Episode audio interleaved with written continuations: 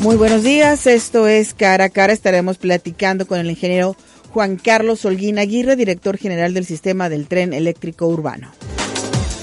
Más adelante platicaremos de cómo comienza a registrarse un descenso de la cuarta ola por COVID-19. Platicaremos con el doctor Carlos Alonso Reynoso, epidemiólogo y doctor de salud pública de la Universidad de Guadalajara. Paola Lazo, secretaria de Igualdad Sustantiva entre Mujeres y Hombres, nos platicará sobre este arranque Nos Movemos Seguras en mi macro periférico. Esto es Cara a Cara. Iniciamos. Noticia, análisis y debate. Eso es Cara a Cara. Información de primera mano en voz de sus protagonistas. Escucha Cara a Cara. Muy buenos días, esto es Cara a Cara. Te agradecemos que nos estés sintonizando a través del 91.5 de FM. Ya estamos comenzando febrero. Así de rápido y así de fácil se fue el primer mes de este 2022. ¿Cómo te ha ido? ¿Cómo te ha tratado? Bueno, platícanos 33 18 80 76 41 es nuestro WhatsApp y todavía, todavía siguen funcionando las líneas telefónicas 33 31 22 42 00 y también 33 30, 31 22 42 66. Pero claro, también a través de nuestras redes sociales estamos en comunicación directa.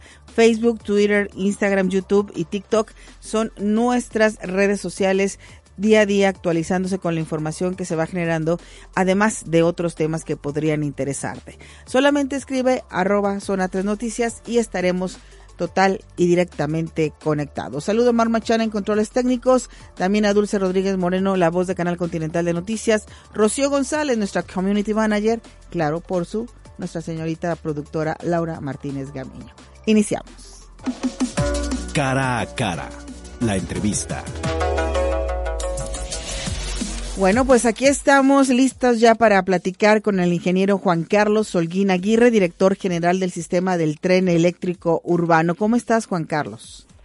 Muy bien, Laura, te mando un saludo a ti y a todos los redescuchas. Buenos días. Muy buenos días. Bueno, pues platícanos, por favor, ahora que acaba de iniciar funciones de manera oficial en mi, en, en mi macro periférico y todo esto, ¿cuáles son las funciones que se realizan dentro del área donde tú te encuentras. Claro que sí, te comento un poquito, Laura. Este es el tercer día que ya estamos en operación.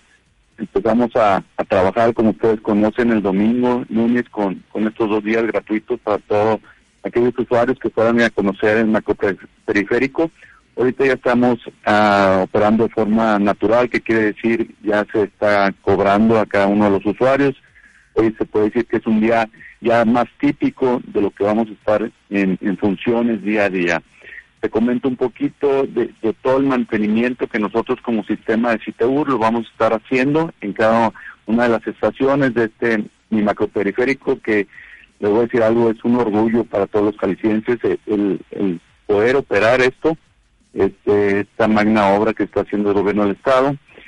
Eh, actualmente, como es bien sabido, son 42 estaciones. En cada una de las estaciones vamos a tener gente de limpieza y gente de seguridad para salvaguardar a cada uno de los usuarios y que siempre estén en las condiciones como lo, lo vieron en estos días. Este va a ser un trabajo arduo, pero yo creo que con el cuidado también de los usuarios, que es algo que les vamos a estar pidiendo, el, el cuidar estas instalaciones que son de ellos que es para el bien de ellos que siempre estén bien cuidadas. Entonces, obviamente, les vamos a pedir mucho de su participación a cada uno de los usuarios que las cuiden, que las protejan, que si ven algún tipo de vandalismo o algún tipo de situaciones, pues nos lo hagan saber a través de nuestras redes sociales, a través de, los guardias de seguridad que van a estar en cada una de las estaciones. Eh, actualmente, te digo, manejamos más de ciento 30 personas de vigilancia que están actualmente trabajando, más de 105 personas de limpieza, dándole mantenimiento a cada una de estas instalaciones. Así, esta parte es muy importante. Nos dices que si las personas pueden detectar a alguien que está realizando actos de vandalismo, se pueden comunicar a través de sus redes sociales. Cuando, también alguna vez nos reportan aquí que se termina el gel o no hay esto, ¿a quién se le reporta? Mira, como te comentaba, tenemos permanentemente eh, personas ahí encargadas de la limpieza y encargadas de la vigilancia. Este, estas personas son las idóneas para reportar todo este tipo de situaciones. Hemos puesto en cada una de las estaciones el gel antibacterial por el tema del COVID. Ahorita les vuelvo a reiterar, uso obligatorio de, del cubrebocas, por favor, hagan uso obligatorio porque los guardias de seguridad están impidiendo en muchos de los casos el abordar el uso adecuado del cubrebocas por este tema del COVID. El gel antibacterial tenemos en cada una de las estaciones para el bien de, los usuarios.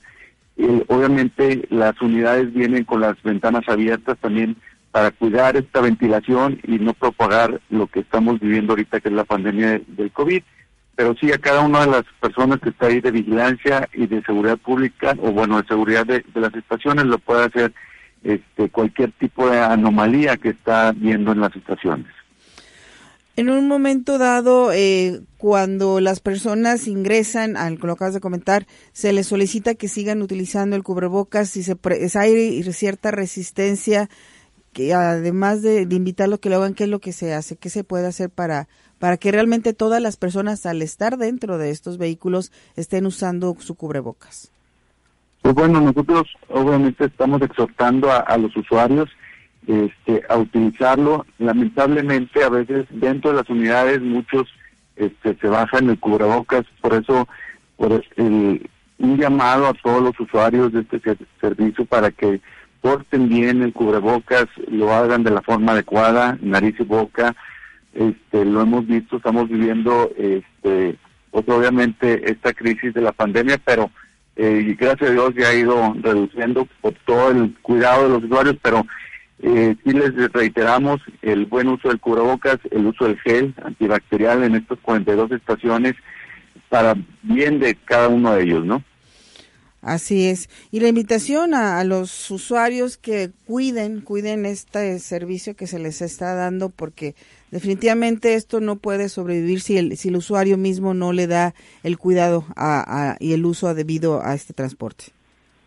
Así es, este, como te comento, en estas 42 estaciones, este, la idea es reiterar a cada usuario que son de ellos, no, no es del gobierno del Estado, esta obra está hecha para todos los jaliscienses, para el uso de, estas instalaciones. Entonces, el buen servicio que se les puede dar es el buen uso que ellos le estén dando al macroperiférico. Nosotros, obviamente, nosotros tenemos que hacer nuestra función de mantenerlo limpio, pero sin el ayuda, sin la ayuda de cada uno de los usuarios es imposible. Entonces, reiterar a cada uno de los usuarios el buen uso, el no introducir alimentos, porque en cada una de las estaciones no se tiene eh, eh permitido el uso de alimentos o el consumo de alimentos, por eso tenemos 31 módulos hacia el exterior de estas este, estaciones donde ahí sí van a poder tener tienditas, ahí sí van a poder tener eh, algún tipo de refrigerio para baños, lactarios, este, bicipuertos, también vamos a tener estos 31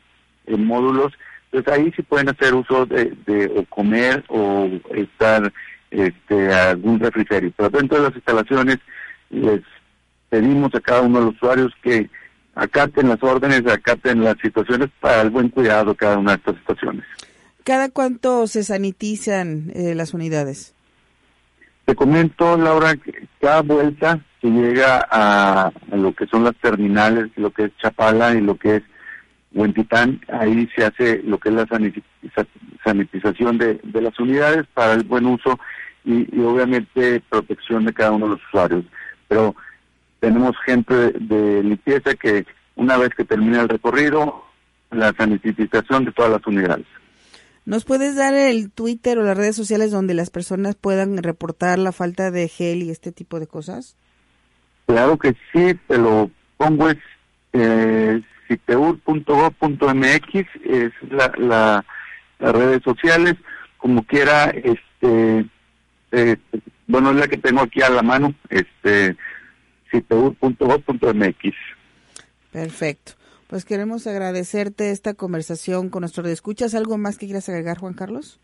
Pues nada más, Laura, que, que lo conozcan, que lo usen y como les vuelvo a decir, es un orgullo para todos los jaliscienses este macroperiférico que tiene tres días de inaugurado y obviamente este que se sientan orgullosos de este nuevo sistema de transporte de movilidad.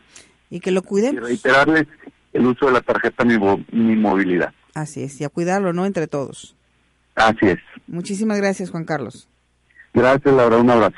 Un abrazo. Bueno, él es el ingeniero Juan Carlos Holguín Aguirre, director general del sistema del tren eléctrico urbano. Hacemos una pausa, regresamos. Esto es cara a cara. Cara a cara, en contexto. Y esto es consistente con varias otras señales como la reducción de la ocupación hospitalaria, la reducción de las incapacidades temporales eh, laborales y eh, la reducción del porcentaje de positividad. Son varias señales que nos muestran que ya llegamos al punto ACME y hemos pasado al punto máximo de esta cuarta ola de COVID-19 en México, eh, dominada por la variante Omicron, y ya nos encontramos en la fase de descenso. Lo esperable es que esta fase de descenso se mantenga eh, en las siguientes semanas, posiblemente una velocidad semejante al ascenso. Son las 9 de la mañana con 18 minutos para ahondar sobre este tema. Tenemos en la línea telefónica al doctor Carlos Alonso Reynoso, epidemiólogo y doctor en salud pública de la Universidad de Guadalajara. Carlos, buenos días. ¿Qué tal? Buenos días, muchas gracias por la invitación. Gracias por tomarnos la llamada para platicar más sobre este tema donde el subsecretario de Salud, Hugo López Gatel, dice que se redujeron en un 31% los casos este, estimados de COVID-19 aquí en nuestro país, tras la quinta semana donde se ha vivido esta nueva variante que es la Omicron. Pues mira, la verdad es que sí ha habido una ligera reducción en lo que se refiere a, la cantidad de casos nuevos que se están presentando, pero eh, hay que ponerlo en, su debido lugar. Es decir, vamos hablando de, la semana 10 al 17 de enero. De la semana 10 al 17 de enero, el promedio de casos que estábamos teniendo diarios era de 20.425. Tan solo una semana después, ya para el 24 de enero, que es cuando tuvimos más o menos el pico de la, de la, de la cuarta ola a nivel nacional, estábamos teniendo un promedio de 42.907 casos nuevos. Al día de ayer, con los datos de, este, del 31, este, teníamos un promedio de 36.689 casos nuevos cada día a nivel nacional. Entonces, sí hay una ligera reducción, pero esta, esta reducción este, todavía eh, tendríamos que estar observando eh, los números en, días subsecuentes para ver si es parte de una tendencia o es una cuestión de registro. Eh, probablemente sí, sí, sea parte de, una tendencia, ya que el descenso en los casos activos es, congruente pues con lo que estamos observando. Sin embargo, hay otros aspectos que debemos considerar, ¿no? Que a, mí me parece preocupante minimizar la gravedad o la magnitud de, la cuarta oleada o de la cuarta ola por Omicron, eh, haciendo creer que es una, una gripita, como algunos han hecho este, creer. Eh, si bien se han reducido, no significativamente, pero de alguna manera la cantidad de casos de la semana anterior a esta semana, seguimos teniendo un promedio de 36.689 casos diarios. Este es un número muy, muy alto. Cuando tenemos, sobre todo si tenemos en cuenta que para finales de diciembre teníamos un promedio de 2.500 casos diarios a nivel nacional. Ahora estamos teniendo un promedio de 36.000 casos diarios a nivel nacional. Pero hay otro dato que también no, debemos perder de vista y es la cantidad o el promedio de defunciones diarias que se están dando. Para principios de enero teníamos un promedio de 109 defunciones diarias. Al día de ayer estamos teniendo un promedio de 400 defunciones diarias. Esto es un incremento, por supuesto que es un incremento. Entonces, mientras vemos en una gráfica cómo va descendiendo la cantidad de casos nuevos cada día, de manera leve y gradual, pero va descendiendo, al mismo tiempo vemos cómo se incrementan las hospitalizaciones y las defunciones. Entonces, no debemos perder de vista este fenómeno que es hasta cierto punto congruente con el comportamiento de la enfermedad, porque primero tienes la oleada y luego después, una semana o dos semanas después, empiezas a tener el incremento en la cantidad de defunciones y de, hospitalizaciones, que es justamente lo que está pasando. Entonces, eh, algo que, tenemos que, observar es este fenómeno, a pesar de que ya se están reduciendo la cantidad de casos. ¿Podemos hablar en este caso de la inmunidad de rebaño? No, y la inmunidad de rebaño es un, es, un concepto que se ha manejado de manera errónea porque eh, aunque algunas personas o algunos este, científicos han estimado que es posible llegar a ella, la verdad es que las características de la propia enfermedad este, impiden que eventualmente logremos esa inmunidad de rebaño. Es, imposible, ya que el virus muta constantemente y lo, estamos viendo con Omicron, ¿no? En donde se podría llegar a pensar que en algún momento pudiéramos haber llegado a la inmunidad de rebaño con Delta, pero con la llegada de Omicron, digo, cosa que nunca sucedió, ¿eh? nunca llegamos a la inmunidad de rebaño con Delta, pero con la llegada de Omicron nos dimos cuenta de, la, de la capacidad de mutación de esta enfermedad y, este, y, observamos como una gran cantidad de personas que ya se habían contagiado se volvieron a contagiar y personas que estaban vacunadas se contagiaron. Entonces, esta inmunidad de rebaño es, desde mi punto de vista, eh, una, una perspectiva utópica que a, la, cual nunca vamos a llegar, porque eh, eventualmente pues va a haber surgimiento de nuevas variantes que van a hacer siguiente, van a, van a hacer que esta enfermedad siga persistiendo de manera constante. Entonces no creo que la inmunidad de rebaño sea algo lograble ni algo que deba de buscarse. Al contrario, si hay alguna autoridad que piensa que dejando que una gran cantidad de personas se contagien van a lograr la inmunidad de rebaño, me parece que es una actitud o una, eh, este, una, acción irresponsable por parte de estas, de estas autoridades, que espero que no sea lo que esté sucediendo en ninguna parte del mundo. Así es, esto que nos dices es muy importante, porque además de, de, esta situación, um, ayer todavía teníamos personas que nos escribían y nos decían que, que estábamos exagerando con la información que se da sobre esta nueva variante, el decir que, eh, que e insistir pues ellos en que es una simple gripa, que, que no trasciende, que son síntomas muy leves y que estamos dando información pues muy, muy alarmista. A mí me parece que estas personas no están observando los números tal y como son. Lo, te lo acabo de mencionar, ¿no? Es clarísimo. ¿Cómo observamos que en cuestión de dos semanas se duplicaron la cantidad de defunciones diarias? Y de que se están incrementando las hospitalizaciones.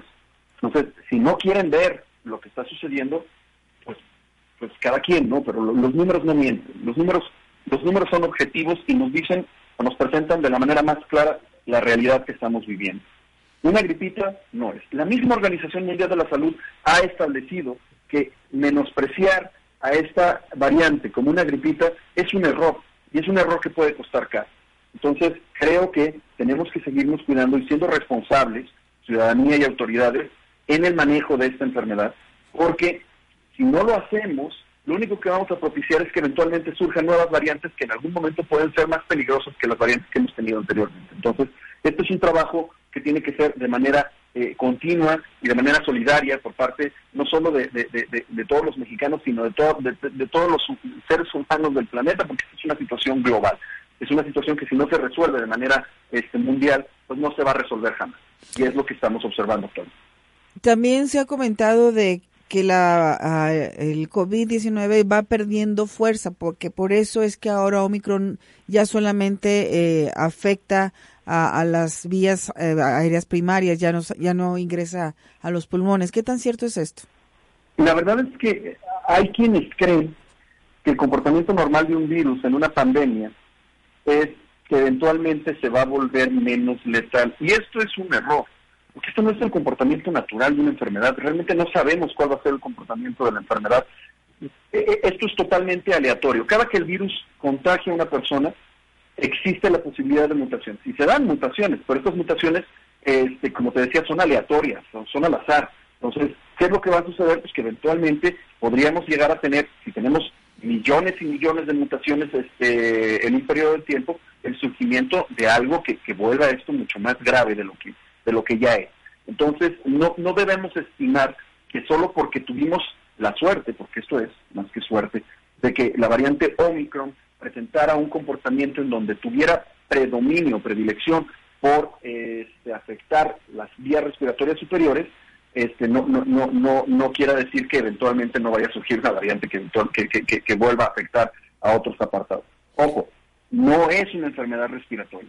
El, COVID, el, SARS-CoV-2, no es un virus que afecte exclusivamente a, las vías respiratorias, en el caso de Omicron suele afectar de manera predominante, pero no quiere decir que sea la única región. Hay otros síntomas que están relacionados con otros órganos y sistemas. Hay personas que presentan este, mareos, alteraciones en el sistema nervioso, hay personas que presentan este, afecciones gastrointestinales. Entonces quiere decir que la enfermedad por sí misma está afectando otros órganos y sistemas y no nada más las vías respiratorias.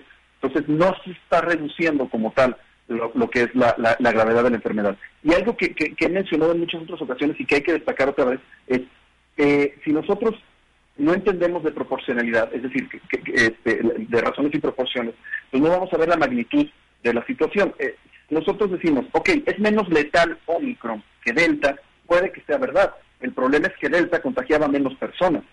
Entonces, si Omicron contagia a más personas, la proporción de personas que van a morir por Omicron podría llegar a ser igual o mayor que las personas que murieron por Delta, sobre todo si no tenemos ningún control. Entonces, eso es algo que no están contemplando algunas personas y autoridades cuando estamos queriendo minimizar y hacer ver que esta enfermedad es una magnitud. Se ha hablado mucho de que es más contagiosa que la Delta. ¿La forma de transmisión es solamente a través de la saliva o porque es más contagiosa? Eh, la, contagiosidad de, Omicron reside precisamente pues, en las múltiples mutaciones que tiene. No se contagia nada más por la saliva. De hecho, la enfermedad por en sí, por el SARS-CoV-2, se, contagia por el aire. Es mm. decir, este, a través de los aerosoles que pueden quedar suspendidos en partículas en el aire por muchas horas y que uno puede pasar después de que una persona estuvo ahí tiempo atrás con la enfermedad y respirar ese aire y contagiarse. Ese es el problema con la enfermedad. Entonces, fíjate, eh, hemos hablado de la tasa de reproducción, que es este, eh, exactamente esto que dice, ¿no? Que, cuántos, cuántos casos puede generar este, la enfermedad, pero hay algo que no hemos contemplado, que es la, el tiempo de generación. Y para que tengamos una idea de cómo sucede esto es, un solo caso de sarampión, que era la enfermedad más contagiosa conocida por la humanidad, a los 12 días generaba 15 casos nuevos es una gran cantidad de casos y esto se, duplicaba con cada uno de estos casos nuevos. Un solo caso de Omicron va a generar a los cuatro días seis casos, a los ocho días 36 casos y a los 12 días 216 casos. Entonces, Omicron se ha convertido en la enfermedad más contagiosa conocida por la humanidad. Entonces, ese es el problema. Una gran cantidad de casos en un periodo de tiempo muy corto que sin duda presiona fuertemente y satura el sistema de salud.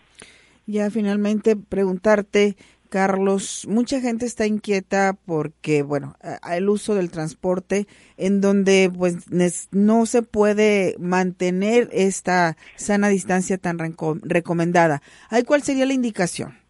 Mira, la sana distancia se creía que era la estrategia más ideal cuando se, sospechaba que la enfermedad se transmitía a través de, de la saliva, como mencionábamos, ¿no? que de, las partículas de saliva que, se expelían al estornudar, toser o al, hablar. Una vez que se descubrió, que ya tiene tiempo que se sabe esto, nada más que las autoridades pues tardan un tiempo en actualizarse desafortunadamente, que esta enfermedad se transmite por el aire y por los aerosoles, la mejor estrategia para tratar de evitar en este, el, contagio en espacios cerrados es ventilar los espacios. Y ventilar los espacios con, este, con, con ventilación cruzada. Entonces, en el transporte público y otros espacios, lo ideal es abrir ventanas y evitar el aire acondicionado y la recirculación de aire en estos vehículos para que el aire circule y no se concentre en estos aerosoles y las personas se contagien. Esto, en conjunto, con cubrebocas adecuados, que tienen que ser del tipo N95 o KN95, este, y bien colocados, van a reducir sin duda la cantidad de contagios. El problema es que no estamos cumpliendo con ninguno de los dos ni tenemos este, ventilación adecuada, ni se está este, promoviendo el uso correcto de los cubrebocas. Los cubrebocas de tela, de una sola capa o, de otro tipo, no tienen gran utilidad para, este, contra la variante de Omicron. Se requieren de cubrebocas de, este, de, mayor, de mayor protección, como el caso de los KN95 o los N95, para poder prevenir y obviamente esto aunado a una ventilación adecuada. Bueno, queremos agradecerte esta conversación con nuestro radio escuchas y solamente te comparto este, este mensaje que nos llega. Dice solamente la propagación del miedo, qué barbaridad. La vida no puede y no se va a detener. Es lo que nos dice uno de nuestros radioescuchas. Bueno, les dejamos la reflexión de esta conversación a todos que nos están escuchando, porque no es una simple gripita, como le dice Adriana, ella se contagió la semana 17, inició con síntomas y el día 15 Actualmente en ocasiones tengo que jalar aire, me siento cansada, así que no es una simple gripita. Me dolió la cabeza horrible cuatro días y me salió una cantidad de moco vía nasal horrible. Así que, pues ahí está, ahí está la reflexión para quienes nos escuchan, Carlos. Muchas gracias. Muchas gracias por la invitación y pues bueno, que, quede claro, esto no es este, difundir miedo, se trata de difundir la información tal y como es para que la gente tenga este, información oportuna para tomar las decisiones. Muy bien, muchas gracias. Claro. Hasta luego, es el doctor Carlos Alonso Reynoso, epidemiólogo y doctor en salud pública de la Universidad de Guadalajara. Vamos a la pausa, regresamos. Cara a cara, la entrevista. Veces en las que pues ahora sí vas sentada inconscientemente se te acerca una persona y pues no, a veces uno se queda traumada, no sabes si reaccionar en ese momento o no, porque no sabes qué es lo que te pueda dañar o no. Nos puedo proteger en ese instante, entonces ahora sí que pues desearemos que alguien nos apoyara, pero tristemente no lo hay. Ya se quedó con ese apodo de tanta tipo de gente que se sube. Me ha tocado que viene el camión bien lleno y que los empujones y pues es incómodo y más cuando uno trae cirugía, ¿verdad? Que está operado o el mal del pie o algo. Son las 9 de la mañana con 34 minutos. Tenemos en la línea telefónica Paola Lazo, secretaria de Igualdad Sustantiva entre Mujeres y Hombres. ¿Cómo estás, Paola? Buenos días. ¿Qué tal, Laura? Buenos días. Un gusto saludarte y un gusto saludar también a tu audiencia. Muchas gracias por tomar nuestra llamada para hablar sobre este arranque de Nos Movemos Seguras en mi macroperiférico. Platícanos, ¿de qué se trata? Mira, la estrategia de Nos Movemos Seguras es una estrategia que tenemos en la Secretaría de Igualdad Sustantiva entre Mujeres y Hombres que justo lo que busca es generar condiciones de seguridad eh, para las mujeres, sobre todo en lo que tiene que ver con el ambiente en la comunidad, en la calle, ¿no? Y prevenir el acoso y el hostigamiento sexual a las mujeres, tanto en la calle como en el transporte público. Y entonces ahorita justo, eh, bueno, tenemos desde el año pasado trabajando de la mano con la Secretaría de Transporte para poder generar procesos de formación de las mujeres operadoras y de los operadores que van a que iban a, arrancar en, la conducción ahora de la, de la, de la ruta del macro periférico este, para tratar de asegurar que este eh, esta ruta y este, este, transporte pudiera ser un transporte inclusivo, libre de acoso, seguro y digno para todas las personas. Y hemos entonces empezado a, generar de la mano con ellos un proceso formativo en donde hemos trabajado eh, con las conductoras y con los conductores para, incluso también con los concesionarios de, transporte, para poderles formar y sensibilizar para que entiendan cuáles eh, son las condiciones que generan una situación de acoso, cómo es que se dan, cómo podemos prevenirlas en el espacio público y en el transporte y cómo podemos también tener una ruta de actuación en caso de que hubiera un suceso como estos que pueden hacer las operadoras y los operadores del transporte público para ayudar a, a una mujer que pudiera ser víctima de acoso o de hostigamiento sexual en el transporte. Bueno, mucho se hablaba de, de esta ruta de la 380, que es donde más había inquietud por parte de las mujeres de que se sentían acosadas. ¿En qué, ¿En qué ha consistido esta capacitación para estos nuevos operarios de, de, de mi macroperiférico? ¿En qué consistió todo este tiempo de capacitación? Mira, justo esto que reportas, además de la línea 380, que bueno, pues ahora sí que ya terminó, terminó su ruta, ¿no? Porque finalmente en los distintos estudios que se realizaron previos a, este trabajo que hemos venido haciendo, que había todo un diagnóstico para prevenir la violencia contra las mujeres en el transporte público urbano en Jalisco, la, ruta 380 era la que más reportaban eh, las mujeres usuarias que se sentían violentadas, que vivían situaciones de acoso, de arrimones, de toqueteos, este, ¿no? Y de situaciones de mucha tensión y de mucha inseguridad. Y entonces justo nosotros en, en la capacitación lo que hemos tratado es de que puedan eh, las, las operadoras y los operadores entender cómo es que se da esta situación de, de, acoso y de incomodidad para, para las mujeres y cómo pueden ellas también ayudar a que las mujeres se sientan seguras. Entonces, todo el proceso primero tiene que ver con el proceso de identificación de cómo suceden estas situaciones, cuáles son las conductas que lo propician y cómo pueden estar tanto las conductoras como los conductores alerta. Incluso también el equipo operativo que va a estar en las estaciones de, de, mi macro periférico también ha estado formado y sensibilizado para poder eh, prevenir esas, actuaciones.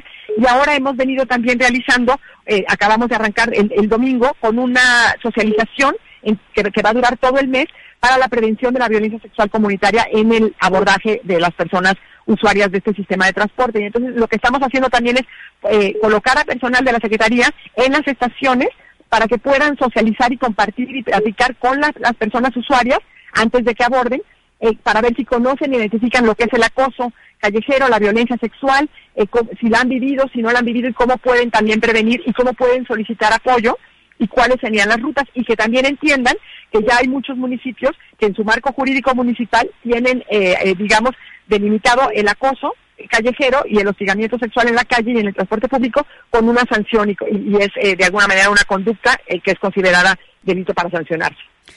A me surge una duda. Eh, de todo esto que están realizando me parece muy interesante, pero también una cosa que va a ser repetitiva. Los mismos usuarios de la línea 380 van a hacer uso de mi macroperiférico, es decir, esas personas que tienen por costumbre acosar o dar esos arrimones o esos repegones a, a otras personas van a ser las mismas, porque finalmente van a hacer uso del transporte público. ¿Cómo ahí vamos a poder mediar, darnos cuenta o qué se puede hacer? Claro, tienes toda la razón, porque son finalmente los mismos usuarios y las mismas usuarias, ¿no? Nosotros lo, a lo que le apostamos en el trabajo de socialización y en el trabajo de, sensibilización es justo a que la gente, por un lado la gente del común, pero los vecinos también y los demás, este, digamos la gente, incluso los vendedores este, que, están también en, en, las mismas zonas cercanas a la estación, puedan identificar y puedan entender qué es una cosa sexual, ¿no? O un hostigamiento sexual y por qué, por qué agrede y ofende y lastima la integridad de una persona y cómo podemos entonces prevenirlo, ¿no? Y cómo podemos detectarlo. Entonces, para que no solo sean las propias personas afectadas, sino también quienes observan que hay un arrimón y, y nos atrevamos a decir, oye, pues esto no es correcto, oye, estás incomodando, y poderlo denunciar, porque también en los estudios que, que se habían realizado anteriormente, eh, hemos encontrado que el 93%, por ejemplo, de las mujeres víctimas de acoso o de ese tipo de, situaciones eh, este, de hostigamiento sexual en el espacio público, no se animan a denunciar. Entonces también el poder sensibilizar a las personas usuarias para que puedan ellas mismas denunciar si sufren este tipo de, situaciones y también quienes estamos también eh, dentro del transporte público y observamos nos animemos también a decirle a la persona conductora, oye, acá viene molestando a una muchacha o viene molestando a esta señora o se me viene arrepecando y me siento muy incómoda y que entonces eh, la persona conductora pueda, pueda llamar la atención e incluso emitir la denuncia.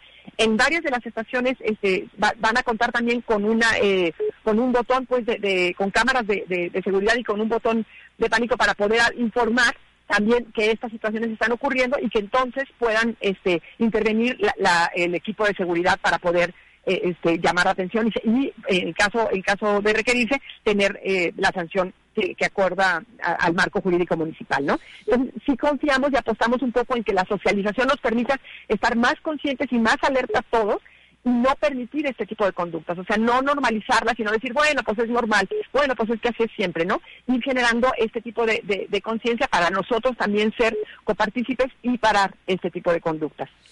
Una vez que se detecte una persona realizando estas prácticas y, y se le notifique a, al operador, ¿qué procede? ¿Va a haber una sanción, una denuncia? ¿Se le llama a la policía? ¿Qué es lo que sigue después? Claro, es justo la ruta crítica, ¿no? Que eso es muy importante que hay que conocerla y por eso nos interesa mucho que las personas operadoras la conozcan y que también los usuarios y las usuarias lo sepan, es eh, justo poder detectar y poder detener, o sea, eh, por ejemplo, en la siguiente parada, si hay una eh, este, una posibilidad de que esté una, una policía que auxilie, poderle denunciar y, y que se le pueda detener y que se le pueda llevar este, a la autoridad municipal para eh, policial municipal para que pueda sancionar no las sanciones eh, dependen de, acuerdo al, marco jurídico municipal no eh, hay algunas que tienen que ver con arresto de 36 horas este no la, mayoría de, los municipios del área metropolitana este de, de, de Guadalajara eh, sancionan con, con 36 horas además de una multa también administrativa ¿no? Y además eh, se trata también de, de, poder también nosotros desde la Secretaría de Igualdad Sustantiva poder derivarlos también a un proceso formativo de sensibilización en donde también podamos ir cambiando y transformando estas conductas que ven como normal, ¿no? Eh, el toqueteo, la agresión, el decirles eh, palabras eh, soeces o, con connotación sexual a, a, las, a las mujeres sobre todo, ¿no? En, en, ese caso tendría que ir la persona afectada a presentar una denuncia o ya de, eh, de facto solamente con lo que pasó en, en el transporte van y, y, se da el seguimiento. Y puede ser la persona afectada o puede ser alguien que fue testigo de, de, de esta situación o la propia persona conductora o la gente que está también alrededor en la seguridad pueden ser quienes ah, eh, este, emitan también la denuncia. Ok, en los primeros días de, de, de operación de mi macroperiférico, se han registrado varias unidades llenas. ¿Esto dónde se puede denunciar? fíjate que e, esa, esa eh, denuncia se puede denunciar en la Secretaría de Transporte, Eh, no tengo el, número que te lo voy a conseguir para que vean a dónde, a dónde es que se puede hacer ese reporte, pero entiendo que además ya hubo conciencia de cómo estaban de sobrecargadas, este, porque ya empezaron a hacer una, una digamos, una acción de, de socialización para que no se permita que, eh, digamos, el, el, transporte tenga más personas de las que deben de estar por, por la medida de distancia y de seguridad entiendo que, que, en eso empezaron a actuar ya junto con en colaboración con la Secretaría de Transporte. Mira, aquí nos dice Luis, fíjate. Dice, hola Laura, buenos días. ¿Cómo me defiendo cuando el medio de transporte va atascadísimo? Me avientan, reclamo y las mismas mujeres me dicen, pues bájate y toma taxi. No, pues no. Fíjate que el ejemplo que pone que pone Liz es muy importante en el sentido de cuando dicen las propias mujeres, porque a veces creemos que nada más por el hecho de ser mujeres pues somos conscientes de la manera en que nos afecta la violencia de género y la violencia sexual en específico, ¿no? Y la verdad es que esta socialización y esta concientización la tenemos que hacer tanto con las mujeres como con los hombres, ¿no? Para que podamos ser también todas más comprensivas de lo de lo riesgoso y de lo difícil que es para las mujeres vivir la experiencia eh, de, de, violencia o de eh, eh, hostigamiento en el transporte público, ¿no? Que nos afecta de una manera diferenciada. Y sí, el reporte de, de, de, que no pueden venir sobrecargados es bien importante. Ahorita, por supuesto, además por la cuestión de la contingencia por las medidas de COVID, pero también porque si vamos todos amontonados, pues justo se propicia ¿no? Que haya mucho más riesgo de que no haya la distancia que permita a las personas sentirse seguras, sentirse confiadas, sentirse en un espacio, eh, digamos, con, la posibilidad de moverse y de poner un alto, porque si venimos todos arrepegados, pues es mucho más fácil que haya este tipo de situaciones de agarrones, de toqueteos, de manoseos, y que, que incomodan sin duda y que transgreden eh, el espacio privado de las personas, ¿no? Bueno, el tiempo se nos termina. Nada más me gustaría preguntarte lo siguiente. Nos dice Alfredo que qué tan factible es contar con áreas exclusivas para mujeres. Este, fíjate que eh, em, esa, esa política que es una acción afirmativa, eh, ¿no? que se considera que puede ser una acción afirmativa, eh, también hay muchos cuestionamientos que hacemos desde la perspectiva de género, que muchas veces el tener esas áreas exclusivas lo que hacen es sí generar situaciones de separación que quitan el riesgo en el momento, pero no cambian las prácticas ni las, ni las, ni las conductas, porque la gente no aprende a convivir de manera adecuada, sino aprende que separándonos es como resolvemos y no aprendiendo a que tenemos que comportarnos de manera respetuosa, correcta, sensible, ¿no? Y adecuada unos con otros. Entonces, este, si bien son eh, acciones que pueden remediar momentáneamente la situación, no cambian el fondo del problema, que es que todos aprendamos que no podemos acosar ni eh, intimidar ni manosear a nadie ni a ninguna persona, ¿no? Y que es, que es el fin que nos interesa más para poder transformar estas prácticas hacia prácticas de respeto y de convivencia sana para todas y todos. Muchísimas gracias por esta conversación y ojalá pronto puedas visitarnos aquí en cabina, Paola. Con todo gusto, Laura, un gusto saludarte y saludos a toda tu audiencia. Muchas gracias. Ella es Paola Lazo, secretaria de Igualdad Sustantiva entre Mujeres y Hombres. Si esto es cara a cara, hacemos una pausa, regresamos.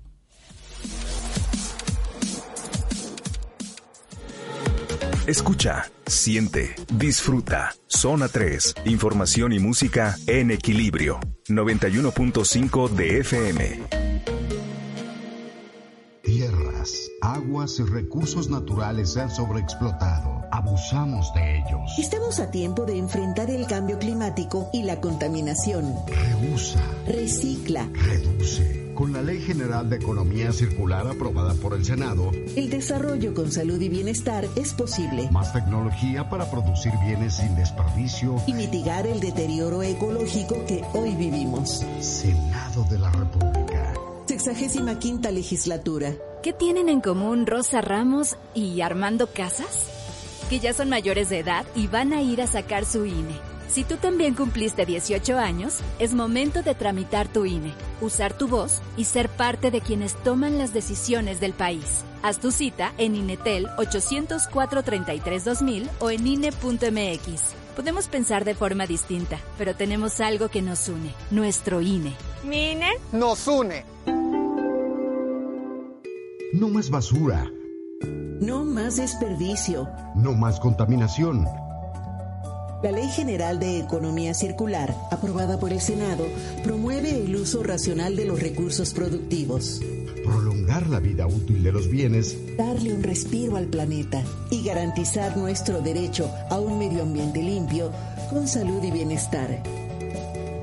Senado de la República. Sexagésima quinta legislatura. Un buen diálogo genera puntos de acuerdo. Hagámoslo cara a cara Continuamos en Zona 3, 91.5.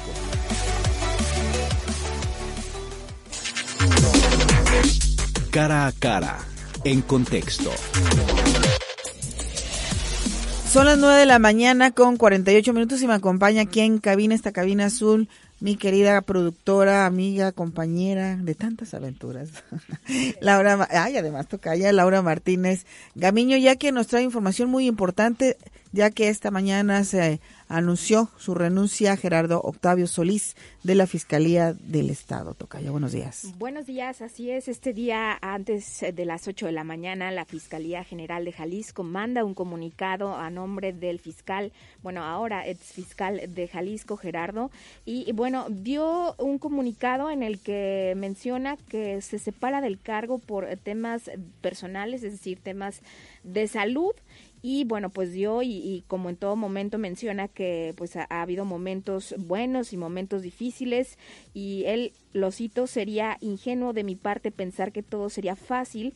Es un reto que vale la pena aceptar porque es un sacrificio que conlleva también la satisfacción de poder servir a los demás. Es lógico suponer que este esfuerzo sostenido tenía que pasar algunas facturas al paso de los años. En mi caso no fui la excepción y debo informarles que después de trabajar en diversos periodos de jornadas extenuantes todos los días de la semana, me veo precisando tomar la decisión de dar por concluido mi encargo de manera anticipada al frente de la Fiscalía Estatal esto para atender algunos temas personales de salud, los cuales requieren también de un tiempo razonable para su solución. Y bueno, esto fue lo que mencionó. Además agregó que también estará informando al Consejo Estatal de Seguridad en una reunión que semanalmente participa, exponiendo informes y diagnósticos sobre la problemática del Estado.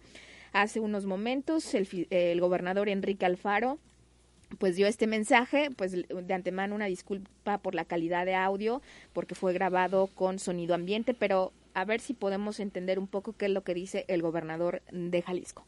Buenos días a todos. Eh, a dar inicio a esta sesión de Consejo de. Antes quiero informarle a la mesa que el día de ayer, eh, por la noche, recibí la comunicación que el de Estado, el Solís, eh, informándome que por cuestiones relacionadas con su salud ha tomado la decisión de, terminar aquí esta etapa de trabajo frente a la Fiscalía. Es un tema que hemos venido platicando desde hace tiempo, entendiendo pues, el, desgaste que significa eh, tener una responsabilidad como la que él ha tenido estos tres años más después de un recorrido tan largo en el, servicio público.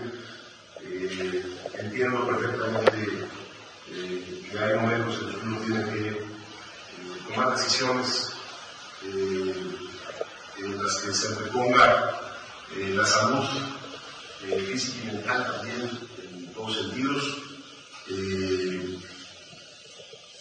yo quiero expresar el día de hoy el agradecimiento por el trabajo que fiscal es enorme. Eh, los resultados eh, que hemos dado con el trabajo en equipo pues son contundentes. Ahí están eh, los números que nos permiten sostener que el esfuerzo ha valido la pena, que la transformación que ha desde la Fiscalía del Estado todo nuestro sistema de procuración de justicia ha sido ejemplar desde el primer paso cuando decidimos separar las funciones de la Fiscalía del Estado de la Secretaría de Seguridad Pública hasta eh, los momentos duros en los que eh, tuvimos que hacer una renovación de gran profundidad en la manera como eh, funciona la Fiscalía del Estado. Pero al final todo este gran proceso que creo que tiene como conclusión una fiscalía fortalecida, un Estado con mucho mejor nivel de seguridad que hace tres años, eh, una ruta de trabajo para seguir en los próximos años eh, y por ello, por el esfuerzo realizado, por el compromiso que ha tenido, por haber cumplido cabalmente con cada una de las cosas que platicamos al inicio de nuestras responsabilidades que se tenían que hacer particularmente por entender siempre que hay una raya que divide a los buenos de los malos y haber cuidado siempre ese límite eh, será sin duda algo que yo eh, valoro, reconozco y agradeceré siempre. Eh, no es un asunto menor, para nosotros es una decisión que implica muchas cosas, pero que por supuesto respaldamos, porque no hay nada antes que la salud, y yo espero que sea que estés bien, que todos hagamos que salga todo de la mejor manera, que puedas este, cuidar ese aspecto que es fundamental para todos y que eh, sepas que estamos muy agradecidos con el Estado de conoce. Estoy seguro del trabajo que ha realizado en los momentos duros, en los momentos difíciles, demostraste lo que estás hecho y yo eso siempre eh, te lo reconozco. Por eso, muchísimas gracias por el esfuerzo. Estaremos en unos momentos más eh, enviando ya la propuesta al Congreso como la tema para eh, el Poder Legislativo de sus facultades eh, defina eh, quién estará frente de la Fiscalía eh, y el trabajo tendrá que continuar, pero creo que es el momento oportuno, si les parece, pues para la Comisión Fiscal con todo trabajo que hizo, con todos los resultados. Pues ahí está, ahí está la voz del gobernador haciendo oficial esta renuncia del fiscal. Bueno, como decías, Tocaya, el ex fiscal ahora.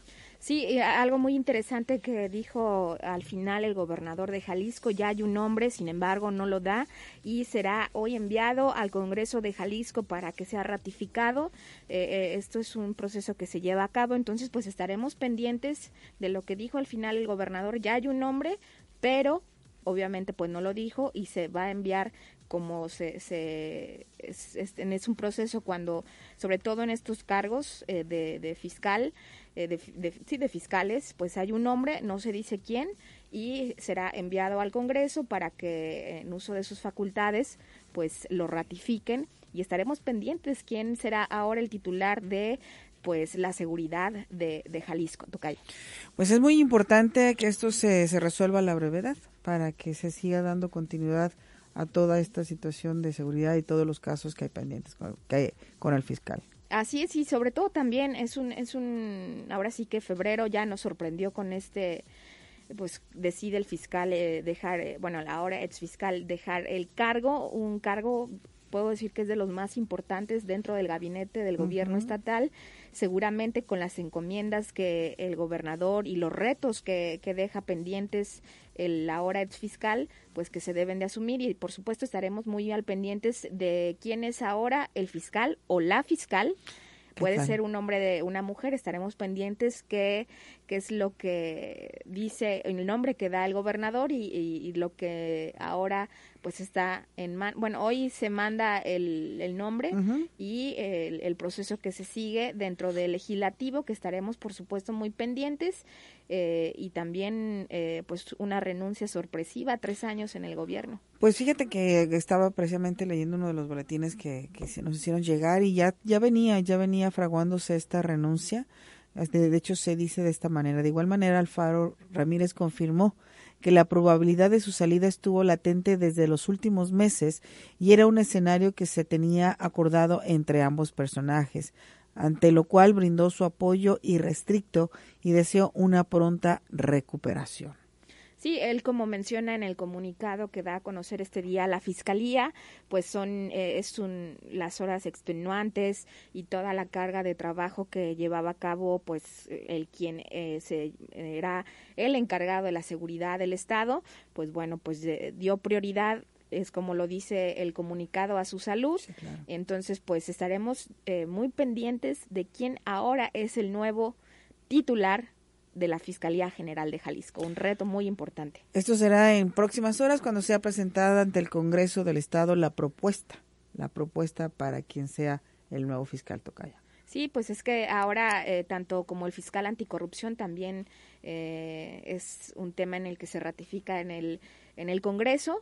Entonces, pues estaremos pendientes eh, ahora cuál será, eh, pues sí, el proceso que se sigue. Eh, en este momento desconozco si se hacen entrevistas, pero pues más al pendiente de con, con Roberto Hurtado, que es quien sigue los temas legislativos, estaremos pues muy observando cómo es este proceso y bueno, sí, una, una renuncia eh, sorpresiva en el que menciona que su prioridad pues le dará al tema de salud.